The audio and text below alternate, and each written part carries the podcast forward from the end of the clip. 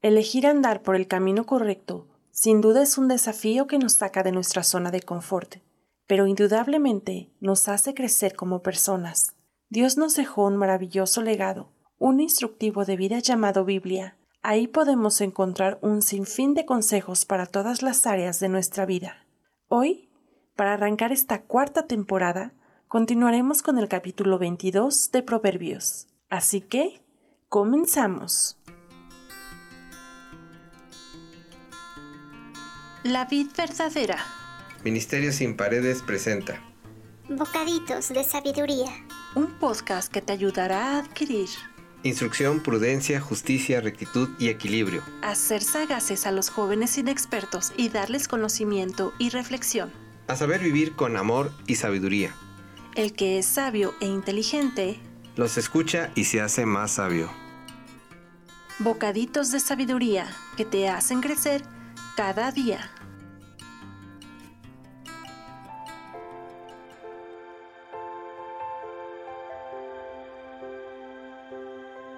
Bienvenidos a una emisión más de Bocaditos de Sabiduría a través de la vid verdadera Ministerio sin paredes. Proverbios 22.1 Elige una buena reputación sobre las muchas riquezas. Ser tenido en gran estima es mejor que la plata o el oro. Esto quiere decir que tener una buena reputación te puede abrir más puertas de lo que te imaginas. Cuando estamos bien con todas las personas y no somos conflictivos, chismosos o entrometidos, podremos tener la certeza que en algún problema o circunstancia podremos contar con muchas personas que nos tiendan la mano o que nos ayuden con una buena recomendación para alcanzar algún puesto o obtener un ascenso o adquirir un buen trabajo.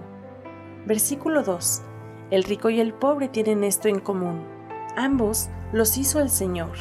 Es decir, son creados por el Dios Todopoderoso. Así que si uno u otro se considera más o menos por lo que tiene, para Dios esto no es relevante. Versículo 3. El prudente se anticipa al peligro y toma precauciones. El simplón o ingenuo avanza a ciegas y sufre las consecuencias. Siempre es bueno detenerse y reflexionar sobre si el rumbo y las decisiones que estamos tomando nos llevan al éxito y al bienestar o al fracaso. No debemos confundir la fe con la imprudencia, pues el imprudente hace las cosas sin tomar en cuenta a Dios y sin planear. El que tiene fe confía en Dios, en que Él lo llevará por el camino correcto, pero se prepara para ello. Versículo 4. La verdadera humildad y el temor del Señor conducen a riquezas, a honor y a una larga vida. En sí, el temerle al Señor nos hace humildes, pero esto se refiere a reconocer a Dios como divino y superior, pero sobre todo como Padre soberano. 5.